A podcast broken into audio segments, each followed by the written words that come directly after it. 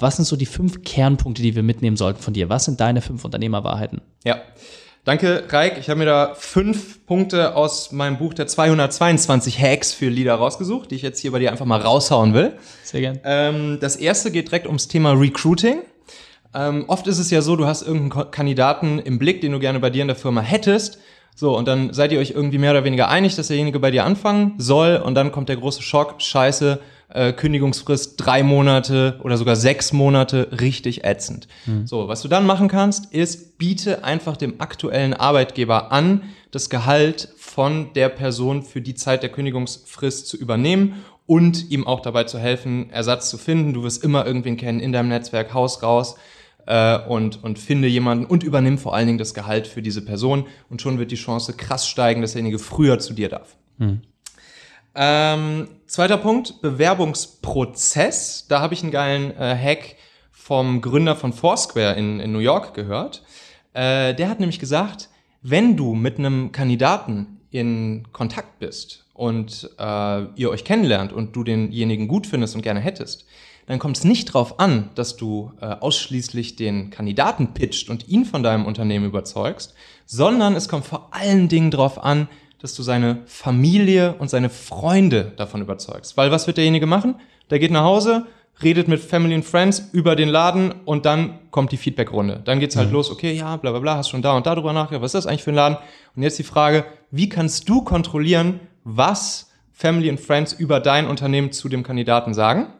Das machst du folgendermaßen. Wenn ihr euch kennengelernt habt, schick eine E-Mail oder eine WhatsApp hinterher mit einem äh, YouTube-Link zu deinem Unternehmensvideo. Und zwar ein Unter äh, Video, was extra darauf äh, produziert ist. Also kurz, knapp, lass ein paar Mitarbeiter in dem Video zu Wort kommen. Eine Minute, zwei Minuten, maximal drei Minuten. Und schon wird derjenige äh, das Video zeigen, seinen Family and Friends. Und damit hast du Einfluss darauf, was die anderen davon denken. Sehr geiler Hack. Dann weiter. Onboarding. Ne? Wir haben neue Mitarbeiter eingestellt. Ähm, ganz geiler Hack von einem, von einem britischen Unternehmer. Der macht die, macht die Serviceübung mit seinen neuen Mitarbeitern am allerersten Tag. Und ähm, da lässt er alle neue, neuen Mitarbeiter im Kreis sitzen, ähm, insbesondere für Unternehmen, die irgendwo serviceorientiertes Business haben.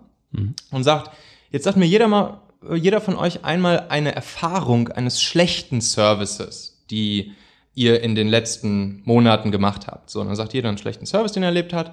Und äh, dann wird gemeinsam überlegt, okay, warum war das ein schlechter Service?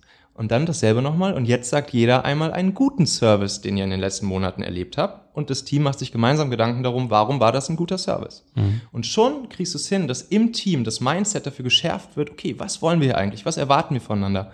Was verstehen wir hier alle gemeinsam unter gutem Service?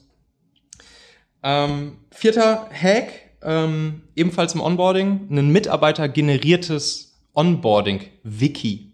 Okay. Äh, das ist ganz geil. So, stell dir vor, neuer Mitarbeiter fängt bei dir in der Firma an, mhm. ist jetzt eine Woche da und du sagst ihm, hör mal, neuer Mitarbeiter, äh, schreib mal bitte alles hier jetzt in dieses, in dieses Google Doc oder in diese Confluence Page, was du in den, in den letzten paar Tagen hier, seitdem du bei uns angefangen hast, so gelernt hast und was du gerne schon ab Tag eins gewusst hättest. Mhm. Wo findest du welchen Link? Äh, wie funktioniert die Türanlage? Äh, wo steht die Milch? Wen musst du fragen, wenn das und das und das aufkommt? Bla bla bla. So, dann schreibt derjenige das auf. Dem nächsten Mitarbeiter, der neu bei dir anfängt, legst du genau dieses Dokument hin und sagst, hier, guck mal, hier hat dein Vorgänger schon ein paar Sachen für dich aufgeschrieben, mhm. äh, die, äh, die wertvoll für dich sind jetzt fürs Onboarding. Und bitte, was noch fehlt, schreib das bitte noch dazu. Und so machst du das mit neuem, jedem neuen Mitarbeiter und schon hast du über die Zeit ein perfekt gepflegtes Onboarding-Wiki für deine neuen Mitarbeiter, wo genau das drin steht, was sie wissen müssen. Fünfter und letzter Hack, äh, wenn es darum geht, dass äh, Mitarbeiter dich verlassen. Äh, das kann immer mal passieren. Das passiert auch sehr oft im Guten. Ähm, das passiert, wenn Mitarbeiter umziehen, äh, wenn Mitarbeiter irgendwo einen Job gefunden haben, der sie noch mehr antriggert etc. Aber du eigentlich denkst, ah, ich würde den Mitarbeiter gerne behalten. Mhm. Ähm, dann gib ihm direkt symbolisch schon einen neuen Arbeitsvertrag mit. Sag, ey, ähm, es ist schade, dass du uns verlässt. Aber wir haben hier für dich immer einen Platz frei. Ähm, und hier noch ein kleines Abschiedsgeschenk. Und dazu gibt's dann schon mal den Arbeitsvertrag symbolisch äh, überreicht, der immer gelten wird und mit dem er einfach nur unterschrieben zurückkommen muss, wenn er wieder bei dir anfangen will. Weil es ist tatsächlich so, dass, dass irgendwie, ich glaube, so 60, 70 Prozent der Mitarbeiter, die ein Unternehmen verlassen, äh, denken im Nachhinein, ah, eigentlich war es da doch gar nicht so schlecht und bereuen das dann so ein bisschen. Mhm. Und so hat er immer diesen symbolischen Arbeitsvertrag zu Hause liegen und weiß, okay, ich kann jederzeit zurückkommen. Und da sind wir auch schon wieder am Ende dieser Folge hier. Denk doch mal kurz drüber nach. Für wen könnte diese Folge oder der Machen-Podcast allgemein auch wertvoll, hilfreich oder spannend sein? Erzähl dieser Person gerne mal davon. Du kannst einfach den Link machen.fm slash podcast zum Beispiel per WhatsApp an sie senden oder diese Folge hier direkt aus deiner Podcast-App an sie teilen. Wir hören uns auf jeden Fall in der nächsten Folge wieder, vielleicht ja schon morgen. Bis dahin, dein Michael.